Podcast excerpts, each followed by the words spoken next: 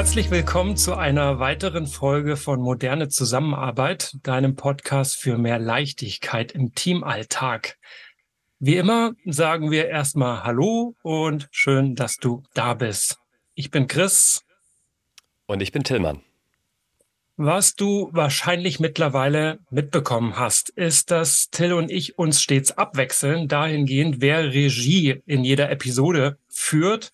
Und heute bin ich wieder dran und möchte mal mit einer Sprachnachricht aus unserer Hörerschaft beginnen, weil die unglaublich schön auf den Punkt bringt, worum es in dieser Episode gehen wird. Nick, word to you. Hier meine Gedanken und Fragen für eure Session. Und zwar, ja, Entscheidung würde ich sagen, ist eins der Top-Themen, wenn es um äh, moderne Zusammenarbeit geht. Und da war bei mir in der Bandbreite schon alles dabei. Wie ihr das bestimmt auch hattet, Chefs oder Führungsliga, die sich einfach äh, immer drücken und äh, keine Entscheidung treffen, das macht echt mürbe. Und da kann auch ein Team auseinanderbrechen. Dann hast du die Führungsqualität, äh, da hat immer jemand einen Masterplan und es ist eigentlich egal, was für Vorschläge oder Entscheidungen du gerne treffen würdest. Das ist alles vorab immer schon eigentlich die rhetorische Frage und keinen interessiert, was du machen würdest. Das war so ein bisschen, was ich in der Vergangenheit öfters hatte. Jetzt bin ich sozusagen in der vollen Transparenz und wir entscheiden zusammen. Ist total spannend, ist auch eine Reise, wo man sich erstmal drauf einlassen muss, weil man diese Transparenz halt nicht kennt. Also ich finde, das ist ein Thema. Wie schaffe ich diese Transparenz äh, und wie fördere ich dadurch die Entscheidung, dass auch niemand untergeht, sodass sich jeder damit wohlfühlt? Und wie, ja, was ist, wenn man zum Beispiel eine Fehlentscheidung als Team getroffen hat? Wie korrigiere ich das? So, an der Stelle will ich schon mal Pause machen äh, ich sehe dich nicken, lachen. Alle Fragen ein, auf einmal. Ja. Alle auf einmal. Und ähm, ich würde es mal so stehen lassen an der Stelle und wir gehen ja noch drauf ein. Wir haben ja Zeit. Und äh, bevor wir all diese Facetten, die Nick da aufmacht, beleuchten, machen wir es wie immer. Wir laden dich als Zuhörerin mal ein, eine, wie immer, Kernfrage zu beleuchten, nämlich die, wie leicht es dir und deinem Team fällt, Entscheidungen zu treffen die Akzeptanz finden und nachweislich den gewünschten Effekt erzielen.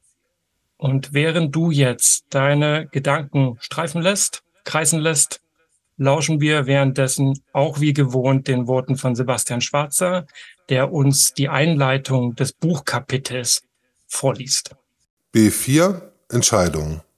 Erfolgsrezept für die Umsetzung der gesetzten Prioritäten. Was läuft beim Thema Entscheidungen schief?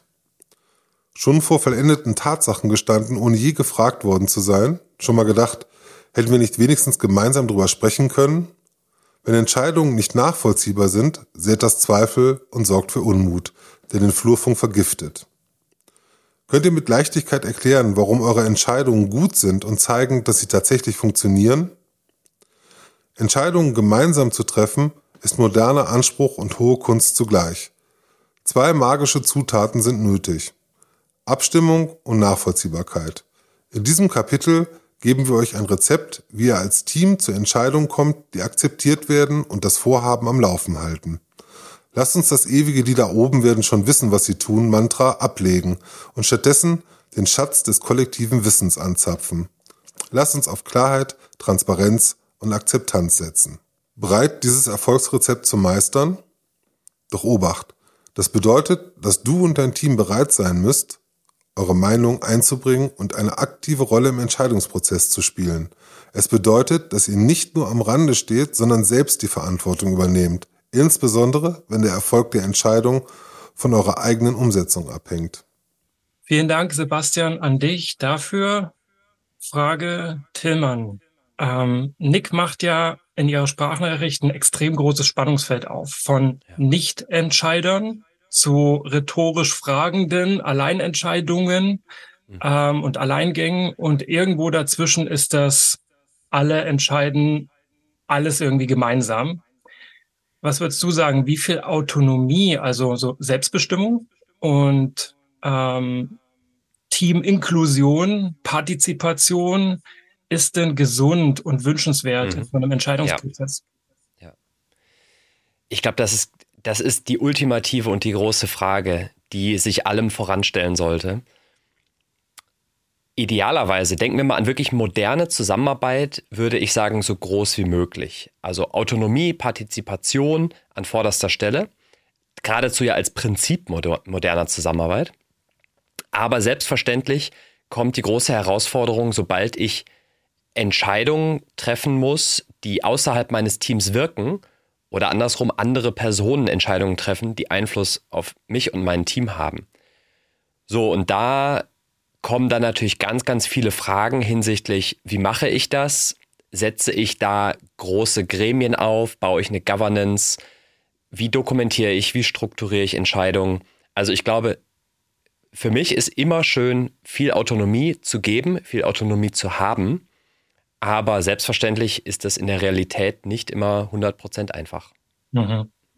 Absolut. Und ähm, ah, es ist halt, wir gucken mal, dass wir den, das ganze Thema so möglichst konzentrieren auf du und dein Team oder wir und unser Team, weil wenn wir es beliebig ja. groß machen, eine ganze Organisation drumherum noch aufbauen und dann alle Verflechtungen nehmen, glaube ich, dann werden wir an einem Tag Podcast-Episode nicht fertig.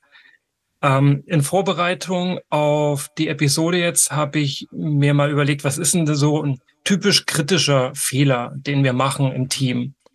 und ähm, die größte Herausforderung. Und ich würde sagen, ein Fehler, den ich immer wieder sehe, in die Fehlerfalle, wo auch ich manchmal reintappe, ist, dass quasi immer ein und dieselbe Person alles entscheidet. Also weil wir es so gewohnt sind, dass da eine Person ist, die von oben drauf guckt, Teamleitung zum Beispiel, den Überblick hat und so gesamt Team betroffene Entscheidungen trifft und sehr strategisch auch unter, äh, unterwegs ist oder auch den unternehmerischen Blick dann noch hat, an der Schnittstelle unterwegs ist zu anderen Abteilungen, dass man sagt, hey, ich delegiere jetzt jede Entscheidung blind an die Person auch, weil ich es ja so gewohnt bin, dass sie immer ja. irgendwie einen Senf dazu gibt.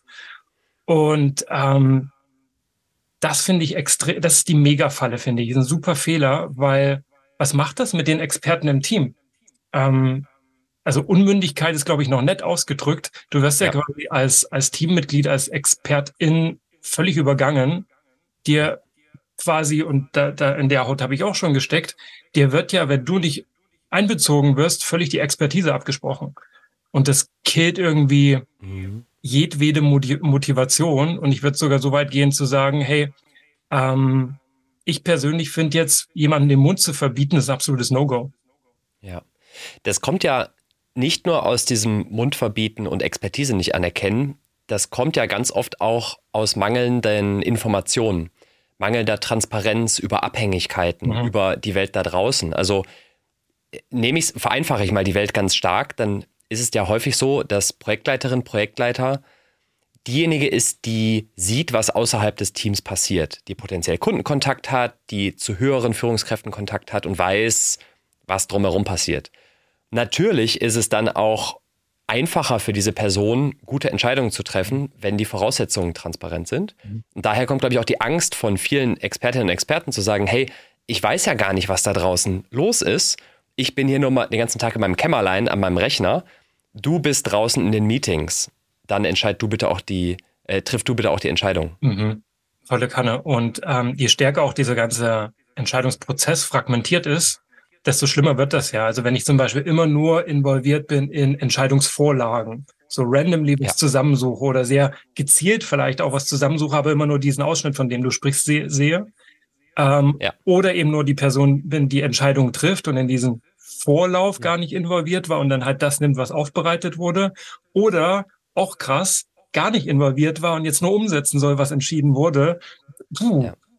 Ja, ich, äh, ich möchte gerne den Begriff Fragmentierung da nochmal verstärken, mhm. weil im Prinzip hat man dann mindestens mal eine Person, die die Außensicht kennt und eine Person, die die Expertise hat. Mhm.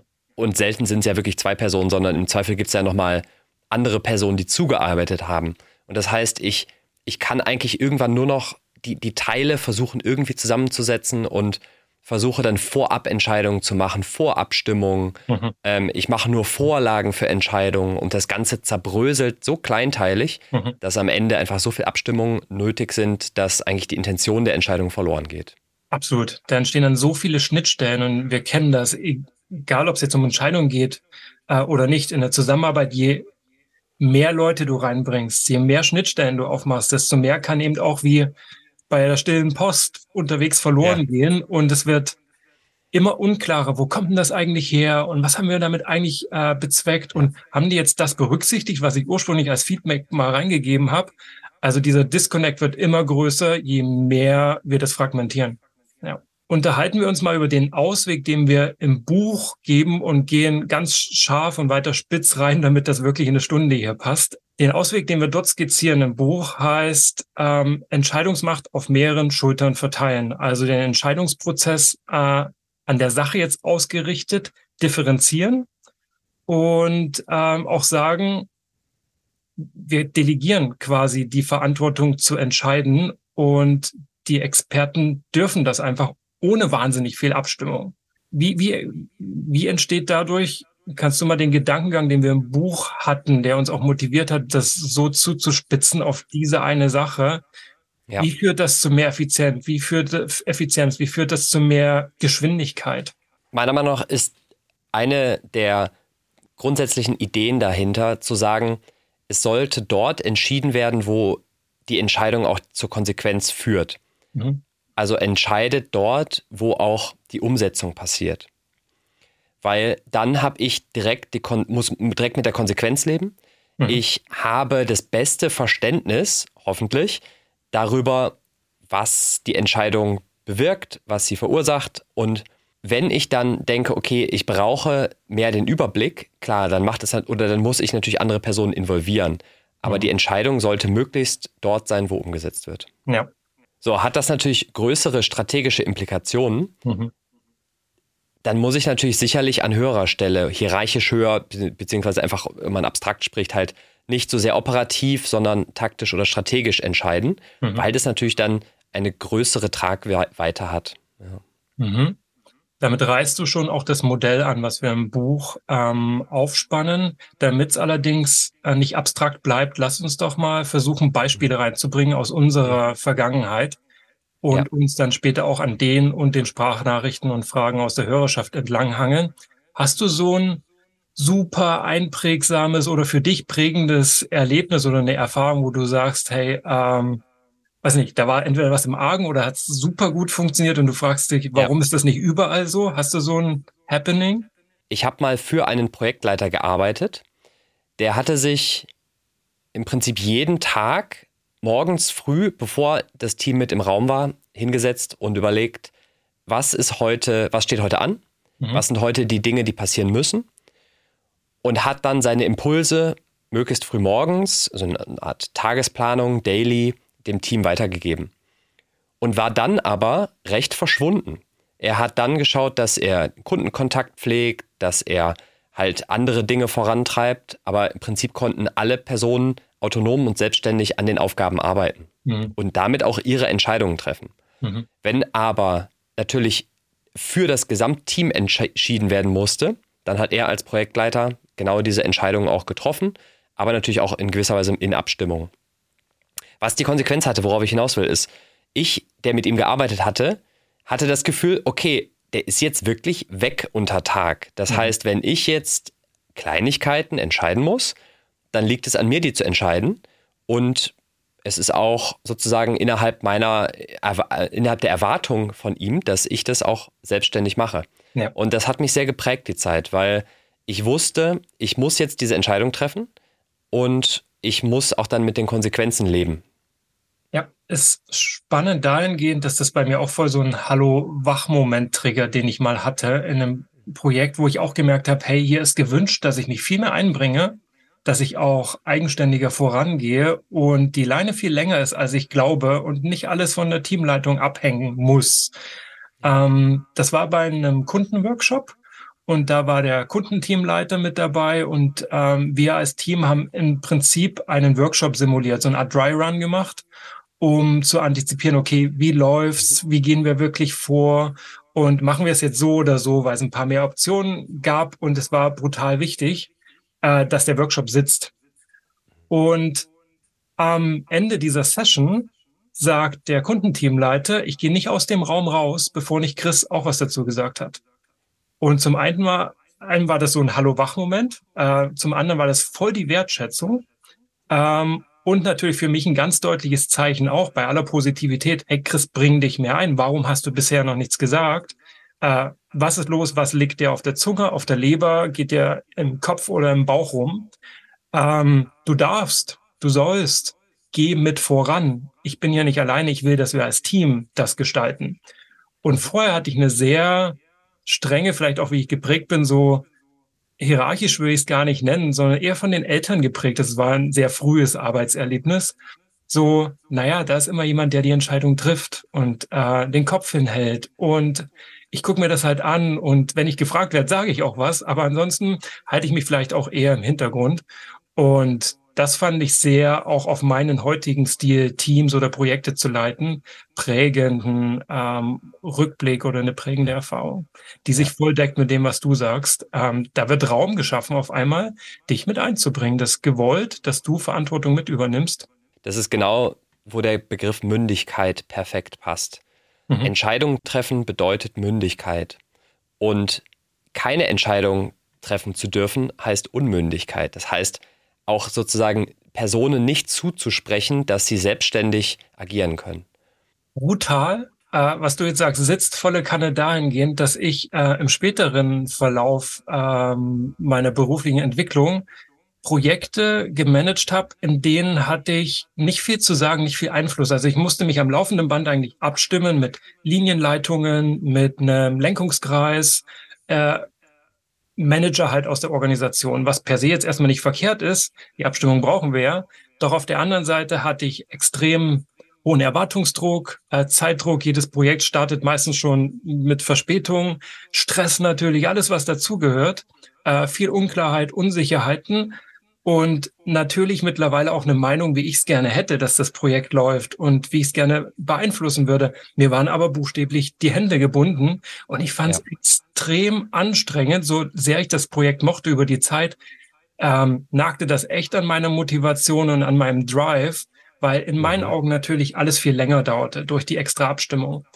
Ich immer zittern musste, ähm, akzeptieren Sie unsere Entscheidungsvorbereitung, unsere Recommendations, Empfehlungen so, wie wir es präsentiert haben und können wir dann endlich weitermachen oder nicht? Also äh, wenn du es umdrehst und auf einmal wird deine Mündigkeit ähm, eingeschränkt, dein Entscheidungsspielraum eingeschränkt, tut das voll weh.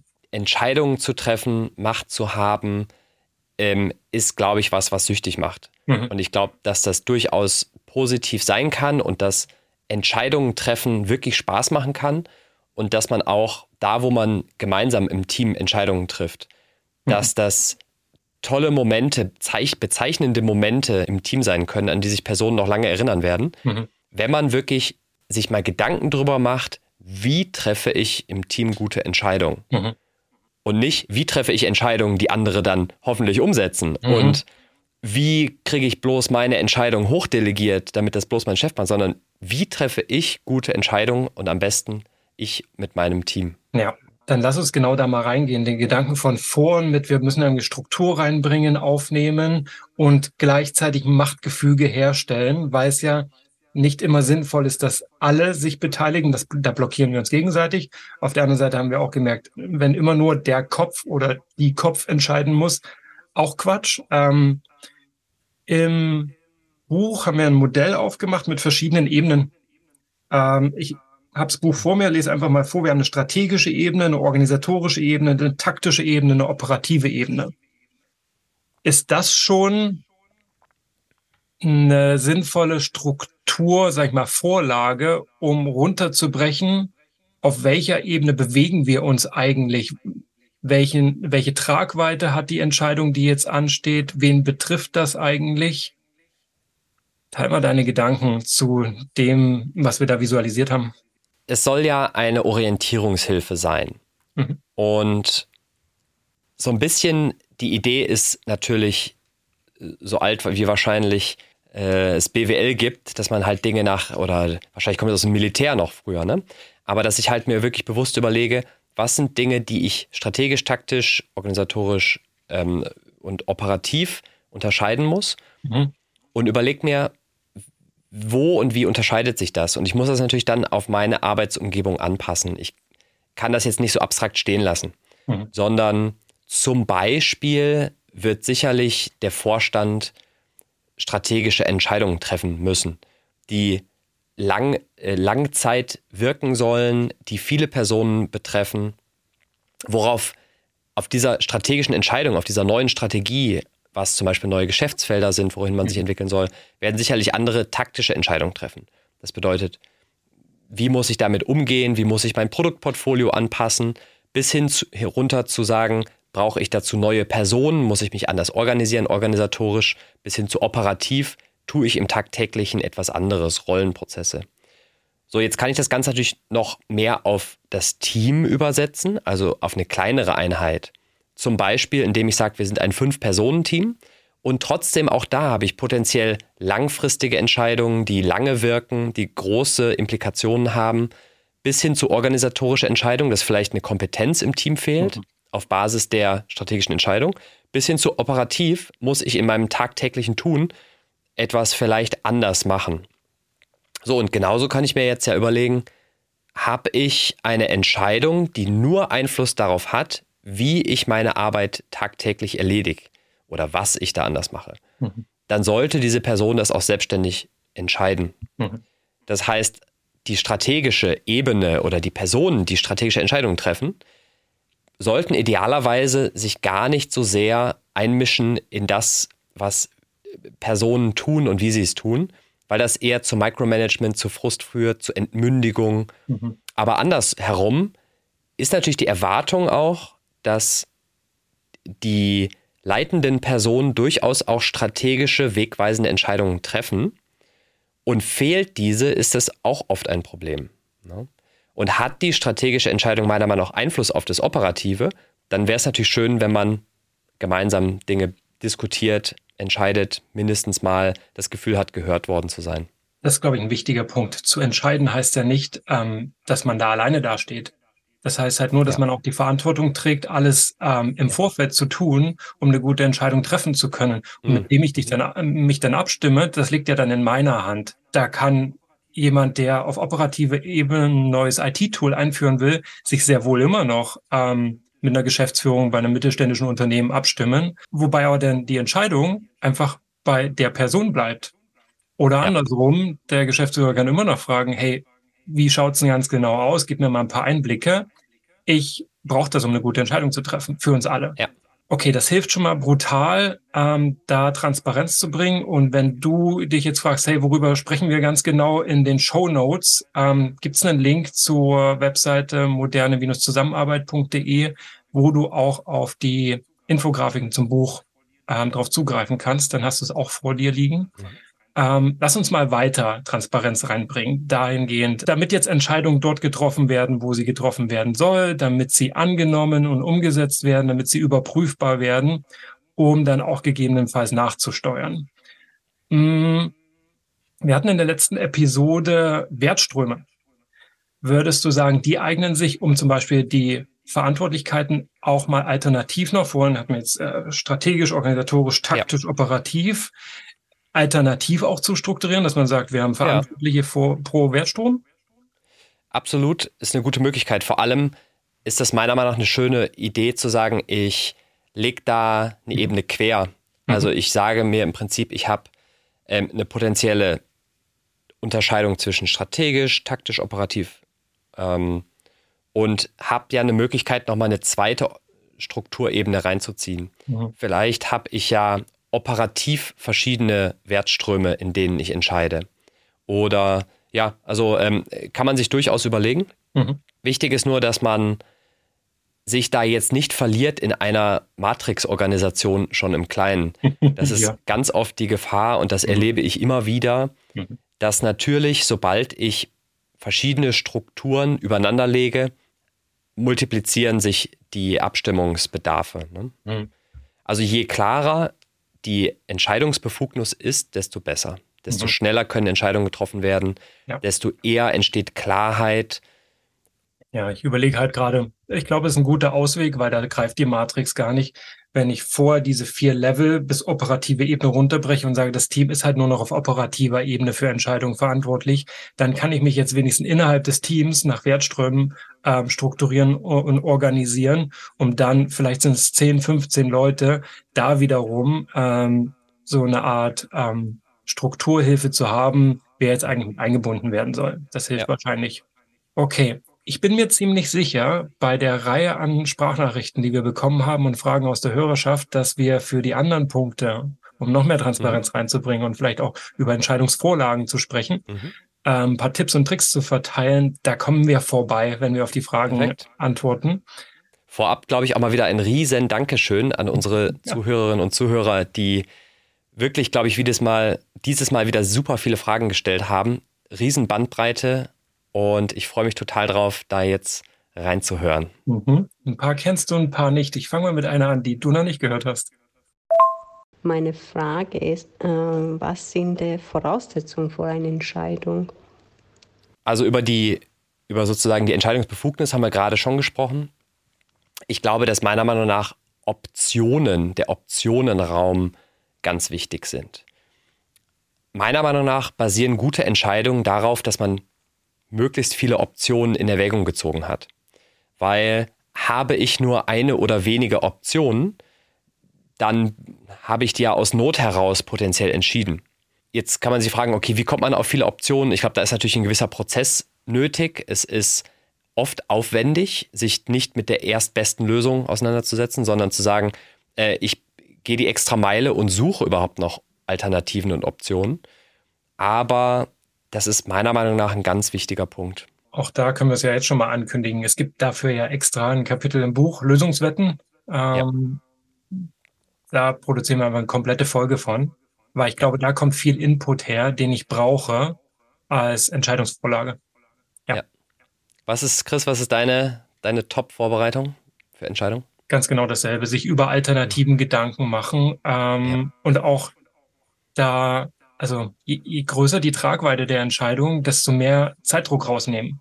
Mhm. Und äh, sowohl das eigene Unterbewusstsein dran arbeiten lassen, also mal eine Nacht drüber schlafen, als auch ähm, andere Perspektiven und Leute ins Vertrauen ziehen, gerne auch die, die unangenehmen, wo man schon weiß, okay, das ist quasi hier der elfte Mann, der denkt immer anders und irgendwie immer kompliziert. Mhm. Doch mhm. ähm, diese Perspektiven, diese vielen brauchen wir, ähm, um das Spektrum an Handlungs-, nein, an Entscheidungsoptionen, noch handeln wir ja nicht, an Entscheidungsoptionen vorliegen zu haben, um dann fundiert, möglichst präzise, hoffentlich die richtige Entscheidung getroffen zu haben. Ja. Danke, Ati. Hören wir in die nächste Sprachnachricht rein. Die kommt von Stefan. In der agilen Projektentwicklung geht es ja darum, dass das Team selbst organisiert arbeitet, also laufend Entscheidungen trifft, wie es ein Produkt zum Beispiel umsetzt. Nun gibt es Situationen, wo ein Team keine Entscheidung treffen kann oder treffen will. Wie oder bisweilen wer entscheidet dann final über ein bestimmtes Sachverhalte? Ja, das ist natürlich immer eine Herausforderung. Also ich gehe mal jetzt von der Situation aus, dass das Team vielleicht diese Entscheidung nicht treffen kann mhm. oder möchte. Mhm. Wenn ein Team diese Entscheidung nicht treffen kann, dann ist es ja durchaus legitim, eine Entscheidung zu eskalieren, also an die nächsthöhere Hierarchieebene zu übergeben, mit der Idee, dass diese Hierarchieebene mehr Überblick hat, vielleicht strategisch besser die Implikationen einschätzen kann und dann hoffentlich überhaupt in der Lage ist, eine Entscheidung zu treffen. Mhm. Wenn ein Team natürlich eine Entscheidung nicht treffen möchte, dann habe ich potenziell das Problem an anderer Stelle. Dann ist es vielleicht etwas, dass Verantwortungen nicht gut oder klar verteilt sind. Ähm, vielleicht habe ich motivatorisch insgesamt Probleme, ne? aber ähm, das darf nicht sein. Was vielleicht was Drittes, was auch nicht sein darf, ist, dass die gemeinsame Zielausrichtung nicht verständlich oder nicht klar ist. Es kann durchaus sein, dass eine Entscheidung nicht getroffen werden kann oder Personen Entscheidungen nicht treffen möchten, weil sie nicht gut genug informiert sind. Mhm. Und da ist es wiederum eine Führungsaufgabe oder auch eine Aufgabe des gesamten Teams, für Transparenz in der Zielausrichtung zu sorgen, so dass autonom Entscheidungen getroffen werden können. Mhm. Im Projektmanagement hat man ja da häufig die RASI-Matrix mit dem R und dem A, also Accountability, wer hält den Kopf hin und ist schlussendlich verantwortlich. Und ähm, das R, die Responsibility, steht dafür, wer ist zuständig, wer macht's. Und ich denke, wenn wir an dem Punkt angekommen sind in so einer Situation, dann sollten wir genau so eine Methode mal rausziehen, um dann genau zu wissen, an wen eskalieren wir jetzt, um auf deinen ersten Teil der Antwort einzugehen. Und ansonsten, ich glaube, ich würde sogar sagen, es ist okay, wenn jemand keine Entscheidung treffen möchte. Wenn es natürlich ein ganzes Team nicht möchte, dann würde ich hellhörig werden, dass das Einzelpersonen mitunter nicht wollen, weil sie sich damit nicht wohlfühlen. Solange sie den Job machen, für den sie da sind, finde ich es vollkommen in Ordnung, dann möchte ich es nur wissen.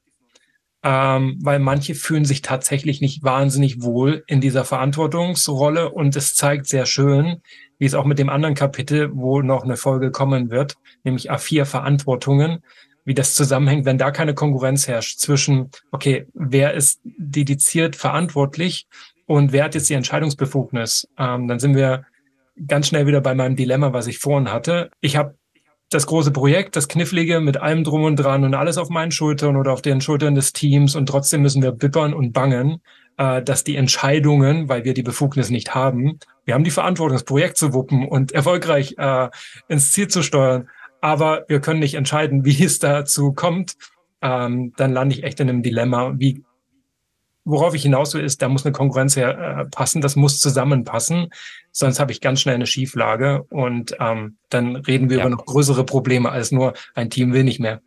Schauen wir mal, was Hans Martin sagt. Äh, Entscheidungen besser spät treffen, finde ich spannend. Entscheidungen sind schon so eine Sache, denn jede Entscheidung beinhaltet ja das Risiko, dass sie falsch ist und dass man später wieder umsteuern muss. Deswegen für mich die Frage, wie gehen wir mit diesem Risiko um? Eine Möglichkeit ist ja, Entscheidungen so spät wie möglich zu treffen. Auf der anderen Seite helfen Entscheidungen ja auch, die Komplexität zu reduzieren und Klarheit zu schaffen und Fokus zu schaffen.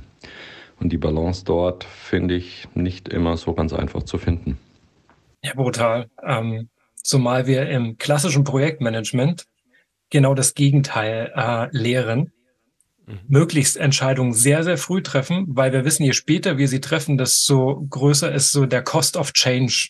Wenn ich mir alle mhm. Optionen mhm. bis zum Ende offen lasse, dann kann es sein, dass die, die nachher die ist, die ich ziehe, eine sehr, sehr teure ist, wohingegen es am Anfang günstig gewesen wäre. Ich nehme das Beispiel von einem Spätzle von mir, der hat eine Schreinerei, die bauen Küchen für Fitnessstudios und ihn ärgert's halt brutal, wenn am Ende ähm, Schräubchen fehlen, um die letzten Türen noch dran zu machen, weil eigentlich sind sie gedanklich schon auf der nächsten Baustelle. Da kommen sie jetzt aber nicht hin, weil auch im Wagen unten ähm, nicht die passenden Schrauben sind. Dann fährt halt eine Person äh, wohl oder übel, und das ist es manchmal, dann sind die Optionen gar nicht mehr alle da, die ich gerne hätte. Wohl oder übel durch den Münchner Stadtverkehr zum Baumarkt, holt diese Kiste Schrauben und drei Stunden später haben sie den Job erledigt, der keine drei Minuten gedauert hätte.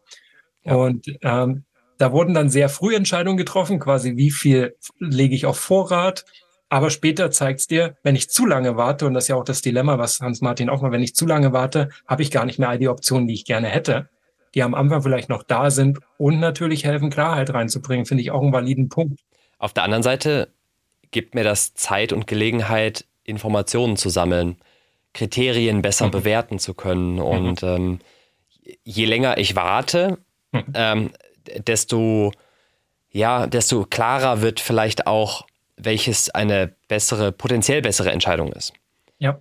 Du hast mich in den drei Jahren, die wir für das Buch gebraucht haben, auf ähm, das Validation Board aus dem Lean Startup Framework ja. gebracht. Und mhm. die lösen das ja ganz interessant dahingehend, dass sie sagen, ja, wir haben auch noch nicht die Lösungen, wir wissen auch noch nicht, wie wir entscheiden. Wir kennen den Entscheidungsspielraum, weil was wir tun ist, wir ersetzen das, was wir nicht wissen, mit Hypothesen. Und dann versuchen wir so schnell wie möglich diese Hypothesen äh, richtig also nein, wie sagen Sie, to validate or invalidate, also aufzuzeigen, ob das richtig ist, was wir da als ja. Hypothese reingesetzt haben oder falsch, möglichst schnell, ja. damit ich diese Antworten, diese Daten, dieses Feedback generiere, um dann doch die Entscheidung schnell treffen ja. zu können.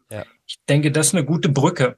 Das ist ja auch so ein bisschen wie in der Physik oder in, in vielen oder in den Naturwissenschaften immer davon ausgegangen wird, dass etwas so lange richtig ist, bis es widerlegt ist. Sozusagen, du, du musst immer die Option im Kopf behalten, dass es auch falsch sein kann, sobald es ähm, falsifiziert ist. Mhm. So, und ähm, vielleicht hilft das dabei, diesen Spagat zu wagen zwischen äh, Klarheit und Richtung geben mhm. und auf der anderen Seite aber auch dann möglichst Optionen abwägen zu können. Ja. Ich glaube, was man festhalten kann, ist, dass man möglichst früh durchaus über den Prozess informieren kann. Also angenommen, es gibt eine große strategische Entscheidung zu treffen, dann sollte man so früh wie möglich zumindest Transparenz und Offenheit darüber schaffen, wie äh, wird denn dieser Entscheidungsprozess ablaufen. Mhm. Ich kann darüber sprechen, wann welche Personen involviert werden, wann welche Teilentscheidungen getroffen werden, ähm, um zumindest ein bisschen Transparenz und Klarheit zu geben, bevor tatsächlich eine schwierige große Entscheidung dann ja, getroffen wird. Aber sonst ist das, glaube ich, tatsächlich eine ganz wichtige Führungsaufgabe, mhm. dieses Abwägen von Transparenz, Klarheit, Richtung vorgeben und auf der anderen Seite möglichst viele Hypothesen abwägen und möglichst viele Informationen einsammeln, bevor eine Entscheidung getroffen werden kann.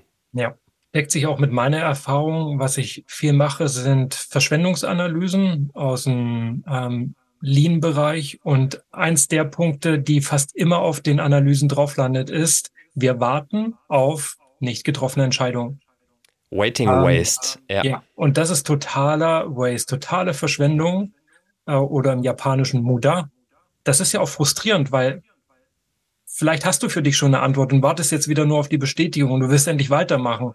Und was ja. passiert, während du wartest? Natürlich, dein Fokus geht woanders hin und überhaupt Dinge bleiben liegen. Du brauchst später viel länger, um wieder den Faden aufzugreifen und so weiter und so fort. Also, ja. ich glaube, es ist ein brutaler Effizienzschlüssel, von dem du da sprichst, jetzt Transparenz reinzubringen. Wo steht das? Was brauchen wir noch? Welche Daten sammeln wir? Weil dann kann ich mich wieder mit einklinken und sagen, okay, dann gebe ich euch doch, was ihr braucht. Und dann die Überlegung, wie leicht lässt sich die Entscheidung auch wieder korrigieren? Es ist ja durchaus in vielen Dingen möglichst möglich, früh eine Entscheidung zu treffen mhm. und falls sich die Welt doch nochmal dreht, zu sagen, hm, war mhm. vielleicht doch nicht die richtige Option. Ja. Kommt natürlich immer darauf an, wie hoch die Kosten sind. Genau. Aber auch ein Nicht-Entscheiden äh, erzeugt Waiting Waste, also wirklich äh, Verschwendung und Kosten des Nicht-Entscheidens. Ja ist ja per se auch schon eine Entscheidung. Also vielleicht gibt es auch hier so ein Mantra, wie man kann nicht nicht kommunizieren, man kann nicht nicht entscheiden, weil wow. indem du nicht entscheidest, ja. nicht jetzt, hast du ja schon entschieden. Oder hast du eine weitere Entscheidung getroffen? Ja. Also du sagst sozusagen, man hat fünf Optionen plus eins, die heißt nicht entscheiden. Und solange du keine der ersten fünf gewählt hast, gilt Option sechs, die nicht entschieden hast. Quasi, Sehr ganz genau. interessanter genau. Punkt. Ja.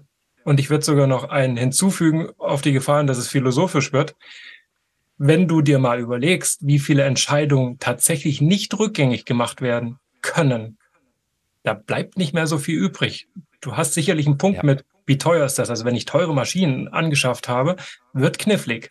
Auf der anderen Seite, wenn das nicht der Fall ist und es gerade nicht um ein Kind geht, was geboren wurde, kannst du fast alles wieder rückgängig machen was wiederum motiviert, möglichst schnell Entscheidungen zu treffen, daraus zu lernen, nachzujustieren und wieder einen Raum zu schaffen, schon vorher, indem ich erkennen kann, ob das jetzt den gewünschten Effekt hat, die Wirkung hat in dem Zeitrahmen, den ich mir oder den wir uns erhofft haben, um dann möglichst nachzusteuern. Das ist auch so ein Punkt, den ich sehr häufig sehe, da wird die Entscheidung getroffen und wenn es nicht ist, ja, nimm das Material statt dem anderen, sondern wirklich eins, okay, da muss sich jetzt noch der Effekt ähm, unfolden, ähm, äh, gib mir mal ein gutes deutsches Wort, entfalten, Ent, entfalten, ja. ja, so quasi zeigen, Stück für Stück herausstellen. Mhm.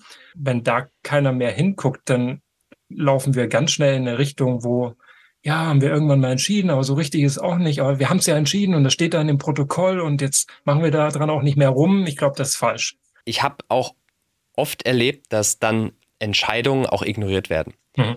Also schwache Entscheidungen oder unbeherzte Entscheidungen, die im Team, also ich spreche jetzt wirklich in einem Personenkreis, mhm. die können auch dann schnell in Frage gestellt werden.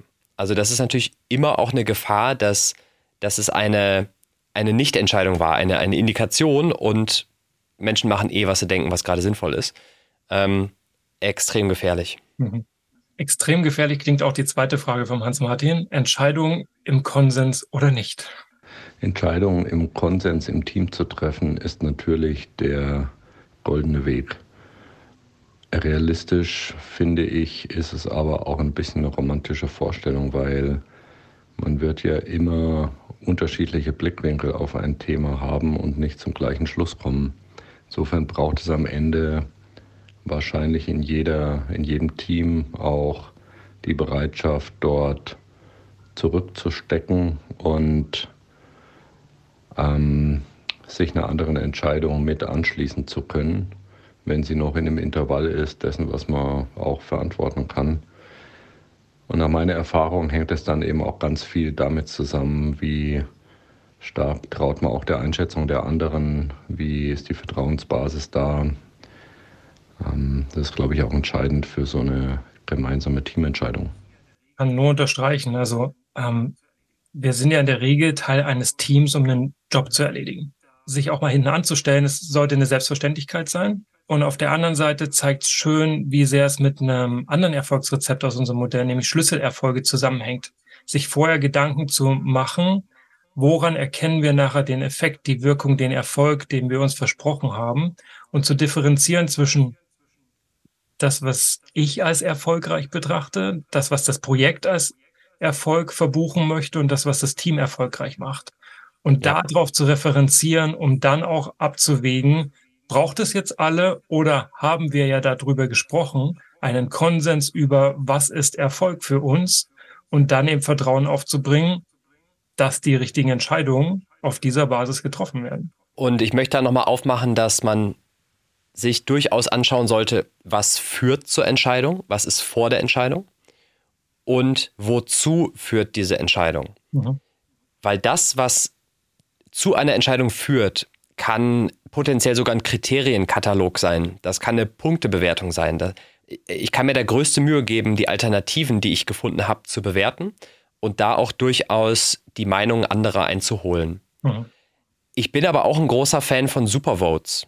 Also zu sagen, eine Person steht ein für eine Entscheidung und sagt, ich glaube, trotz der vielen Meinungen, die ich mir eingeholt habe, trotz des Kriterienkatalogs, dass genau diese Option die richtige ist und ich setze mich dafür ein.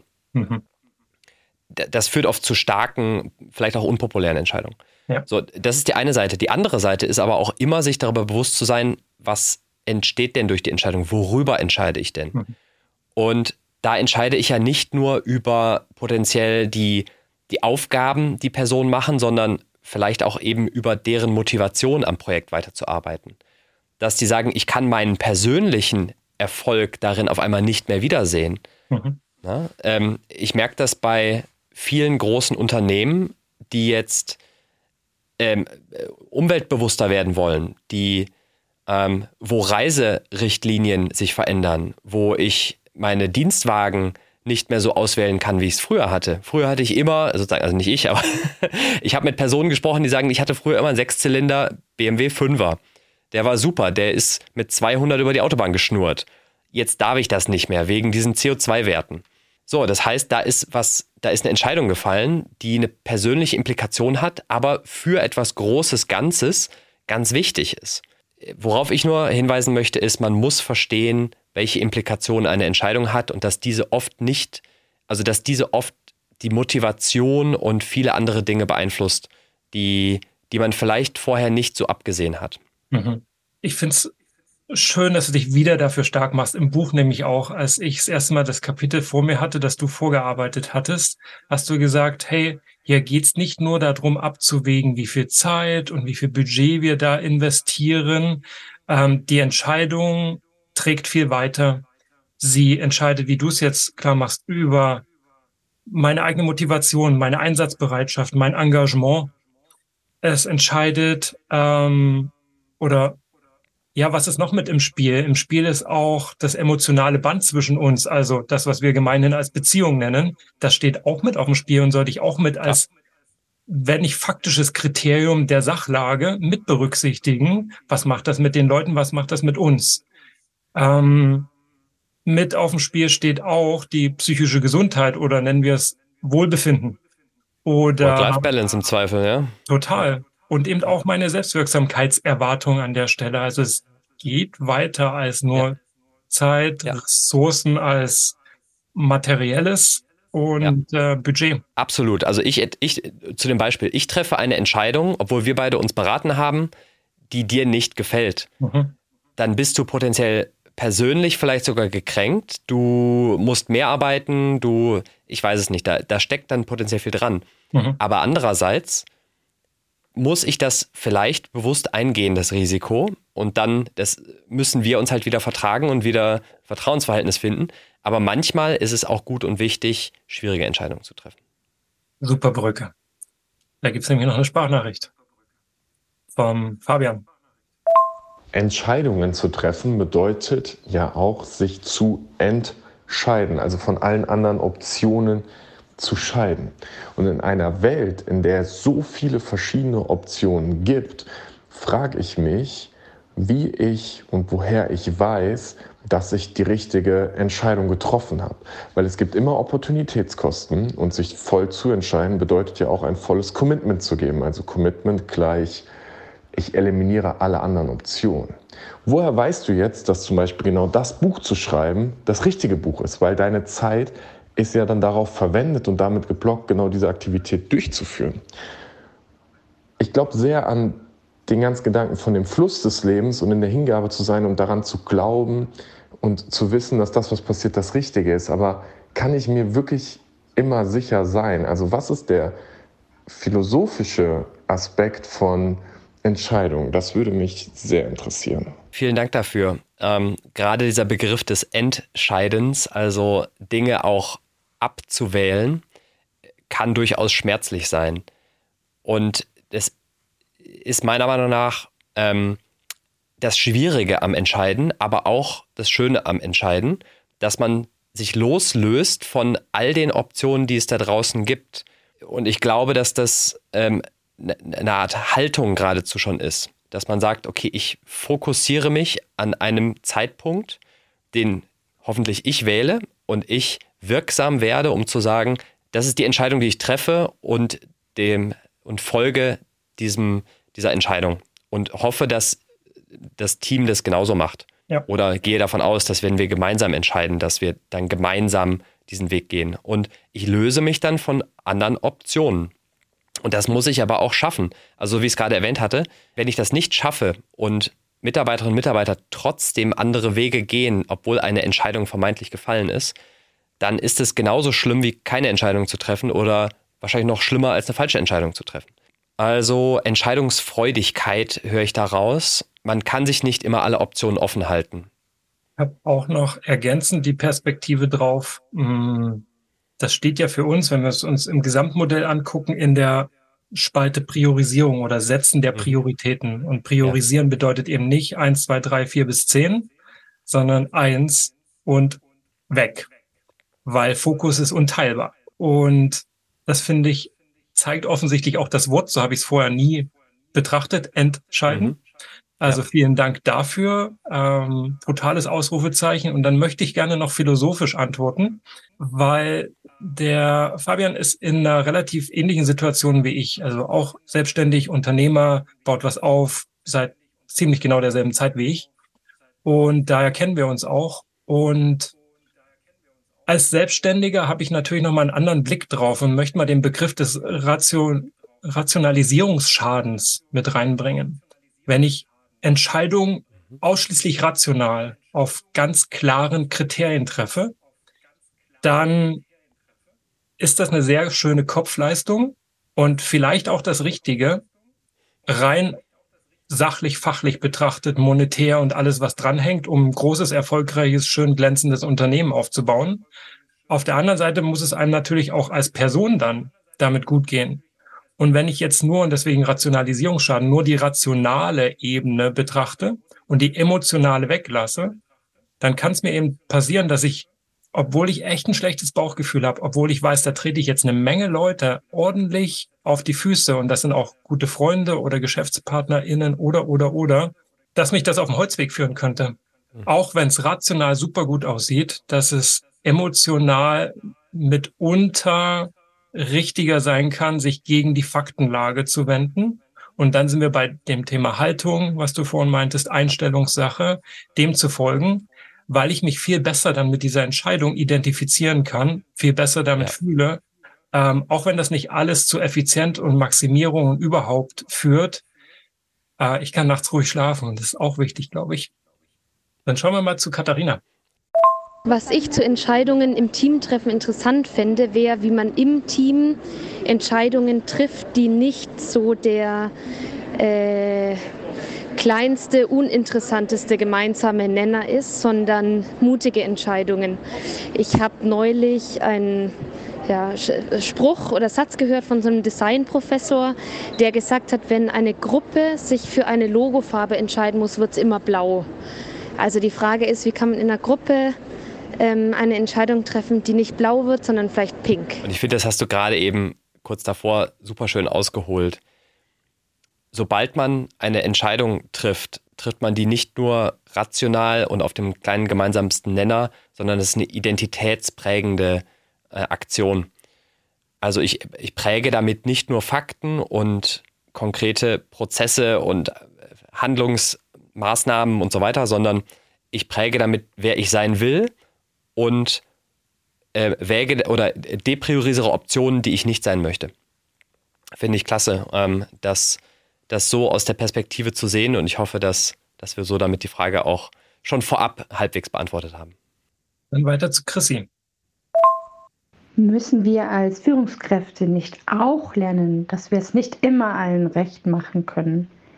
Sonst verlieren wir vielleicht zu viel Zeit wenn wir immer versuchen zu umgehen, niemanden auf den Schlips zu treten. Geht wahrscheinlich in eine ähnliche Richtung. Also ja. Es sind am Ende auch ein paar Prinzipien, die wir ja unserer Zusammenarbeit zugrunde legen oder auch dem Fach- und Sachthema, mit dem wir uns da beschäftigen. Und daran sollten wir uns orientieren. Und ähm, im Zweifel vielleicht, wenn wir zu sehr vorbelastet oder nicht neutral sein können, dann die Fragen, die es nachher betrifft, da wo die Wirkung entstehen soll. Ähm, Kunde? Außenstehende? Und äh, gerne noch kurz ergänzt, wie wir es vorhin besprochen haben, eine Entscheidung trifft nicht nur Implikationen über das, was fachlich-sachlich passiert, sondern auch über unsere Beziehungen zueinander und über die persönlichen Erfolge, die ich damit potenziell verwehre je besser ich die Implikationen auf der rationalen wie auf der emotionalen Seite vorab verstehe, desto besser kann ich entscheiden. Das heißt, eine, eine Aufgabe für eine Person, die entscheidet, muss es immer sein, über beides möglichst gut Bescheid zu wissen. Mhm. Dann vorletzte Frage aus der Hörerschaft von Froni. In Bezug auf Entscheidungen habt ihr ja gesagt, dass es total wichtig ist, das Team und somit das kollektive Wissen des Teams in die Entscheidungsfindung mit einzubeziehen. Wie kann ich es allerdings vermeiden, dass wir nicht in einer Dauerschleife der Abstimmungen landen, weil wir das Gefühl haben, hu, wir finden ja keine Entscheidung, die jeden schmeckt ja. oder jeden passt. Riesenproblem in Konzernen. Ne? Da ist es so, die Pyramide, da werden Entscheidungsvorlagen hoch eskaliert und dann Entscheidungen getroffen und wieder runter getröpfelt, bis dann unten ankommt und es kommt heraus, ups, die getroffene Entscheidung ist leider nicht umsetzbar oder widerspricht gewissen anderen Entscheidungen, die in einem anderen Bereich getroffen wurde. Also Riesenherausforderung bei Entscheidungen, die mehrere oder viele Teams betreffen und umso mehr die Betonung, dass es absolut wichtig ist, möglichst viele Entscheidungen auf möglichst niedriger Ebene treffen zu können. Subsidiaritätsprinzip, glaube ich, heißt es lassen wir so stehen und schauen uns, hören uns noch an, was der Jörn auch zu Großkonzernen zu sagen hat. Also eine Frage habe ich nicht. Ich habe echt noch lange drüber nachgedacht, ne? wie werden bei uns Entscheidungen gefällt und wie sind wir aufgestellt. Und natürlich ist es als Teamleiter meine Aufgabe und dafür werde ich auch bezahlt, Entscheidungen zu treffen. Je, mehr man als Großkonzern, glaube ich, sich selber auf die Fahne schreibt, was für flache Hierarchien man hat, desto weniger trifft es wahrscheinlich in der Wirklichkeit auch zu. Ähm, und das sehe ich bei mir extrem, dass die Leute von mir Entscheidungen einfordern, ähm, einfach damit ich sie gefällt habe. Und ähm, die Entscheidung ist aber eigentlich genauso, wie sie sie selber auch für sich treffen würden. Also eigentlich ist es nicht eine richtige Entscheidung, die ich treffe, sondern eigentlich nur so eine Bestätigung, ja, den Gedanken habe ich auch gehabt, ja, so würde ich es auch machen und quasi Obersticht unter. Darum, ich sage jetzt, dass man das so macht, aber du würdest es genauso machen. Und deswegen bin ich echt am Hadern mit mir, wie bei uns Entscheidungen getroffen werden. Ähm, und was man dazu anders machen kann. Also das sind so meine grundsätzlichen Gedanken zu dem Thema Entscheidung. Ähm, aber ich würde schon sagen, dass ich bei einem Unternehmen arbeite, was sich extrem schwer damit tut, ähm, Entscheidungen zu treffen. Also in so einem Großkonzern, das ist natürlich prädestiniert dafür, dass so die Verantwortung von A nach B weitergeschoben wird und dass keiner mal irgendwie auf den Putz haut und sagt, so machen wir das jetzt und nicht anders. Und das würde ich schon sagen, das zeichnet einen guten Manager aus, da dann auch mal zu sagen, ob ich da jetzt die Vollmachten für habe oder nicht, oder ne, ob das jetzt mein Mandat ist oder nicht, das ist jetzt mal egal. Ich mache das jetzt mal so und ja, ähm, da habe ich einfach das Gefühl, das wird bei uns wenig gelebt und da gibt es durchaus Optimierungspotenzial. Ich weiß nicht, ob du aus der Praxis irgendwie andere Beispiele habt, ob ihr dann noch eine gute Frage bekommt oder so, würde mich mal interessieren. Aber wie gesagt, also ne, gestern schon irgendwie den Kommentar zu den Meetings und jetzt so zu den Entscheidungen.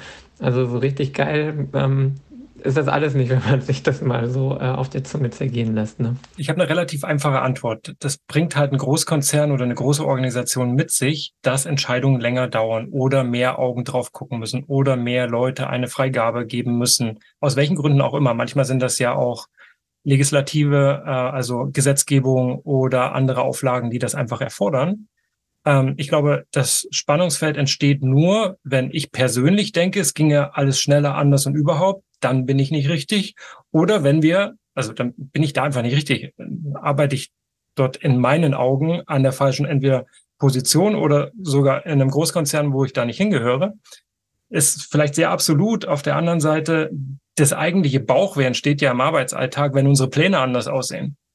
Wenn wir sagen, wir treffen trotzdem schneller die Entscheidung oder es geht trotzdem alles viel schneller und überhaupt, und dann hast du diesen unrealistischen Zeitplan und die Prozessrealität, um Entscheidungen herbeizuführen. Und trotzdem wird von oben dann weitergedrückt, ja, ihr müsst doch aber fertig sein und das hätte doch schon gestern und überhaupt. Und gleichzeitig hängst du von denselben Leuten ab, die ihre Unterschrift nicht drunter kriegen. Ähm, da entsteht ja der Widerspruch. Und ähm, da kann ich nur plädieren an eine realistische Zeitplanung. Ähm, und wenn wir es nicht schaffen, uns da auf Augenhöhe drüber zu unterhalten und diese Widersprüche nebeneinander zu legen und zu sagen, ja, dann ist das jetzt realistisch und nicht das Wunschkonzert, was wir vorhaben, ähm, dann wieder selber Punkt, dann bin ich da falsch. Viele Unternehmen erfordern es eben auch diese, diese Träger an Entscheidungen zu haben, diese Kaskadierung. Ja. Und hoffentlich gibt es da Möglichkeiten, durchaus auch mal diese Entscheidung zu formen, zu entwickeln, zu adaptieren an die lokalen Gegebenheiten und dann zu sagen, okay, ich verstehe die große Entscheidung, die dahinter steckt, die von oben so heruntertröpfelt. Aber ich mache es trotzdem zu meiner, zumindest in der Auslegung und zumindest an der hinsichtlich der Anpassung an der Realitäten, über die ich nun mal, ähm, wo ich meinen Circle of Influence habe, ne? worauf ja. ich Einfluss nehmen kann, was ich kontrollieren kann. Danke, Jörn. Schließen wir noch den Kreis und gehen auf den letzten Punkt, nämlich Fehlentscheidungen von dem ein, was den Nick am Anfang gesagt hat. Ähm, und ich glaube, auch da ist die Antwort relativ einfach. Also wie gehe ich da mit Fehlentscheidungen um? Und ich denke, wenn wir jetzt die Transparenz hergestellt haben, die wir versucht haben mit all den Punkten ähm, und dem Für und Wider, das wir jetzt diskutiert haben, herzustellen und da und das wäre ein Tipp, auch konsistente Entscheidungsvorlagen benutzen, dann ist es ja nicht schlimm, dass da eine Fehlentscheidung war. Dann habe ich auch wiederum alles an der Hand, um zurückzugehen und anders zu entscheiden oder mit den neuen Daten zu reflektieren, was ist jetzt die Alternative oder was sind jetzt die Handlungs äh, Entscheidungsspielräume und Alternativen, die Optionen, die auf dem Tisch liegen. Das ist vielleicht Tipp Nummer eins, wirklich auf Konsistenz zu setzen und dann, das kenne ich aus dem Projektmanagement, ein Decision Log einzuführen, also ein äh, Logbuch der Entscheidungen, damit relativ schnell klar ist, hey, der Effekt, der sich eingestellt hat, auf welchen Entscheidungen fußt der eigentlich? Ähm, was müssen wir jetzt anders entscheiden, umentscheiden, anders betrachten. Wie groß ist eigentlich der Scope meiner Entscheidung? Was betrifft das jetzt alles? Das sollte helfen, mit auch Fehlentscheidungen systematisch strukturiert umzugehen. Was denkst du? Super. Äh, großer Fan davon, auch wenn es im Zweifel nur eine einfache Excel-Liste ist, in der ich äh, Datum und Entscheidung festhalte, bis hin zu tatsächlichen wie so Projektsteckbriefen, wo ich mehr Details ausfülle, hängt immer davon ab, wie umfangreich, wie implikationsreich Entscheidungen sind, ähm, bis hin zu tatsächlich diesen Entscheidungsmatrizen, wo ich verschiedene Bewertungskriterien habe, die ich potenziell auch von vielen Personen bewerten lasse. Das sind alles Handwerkszeuge, die man nutzen kann. Am Ende kommt es aber darauf an, dass die richtigen Personen an den richtigen Stellen Entscheidungen treffen, die dann auch umgesetzt werden. Gut, dann sind wir mal wieder am Ende einer Episode angelangt. Vielen Dank für die vielen Fragen und ähm, für den Fall, dass dich interessiert, mehr zu erfahren.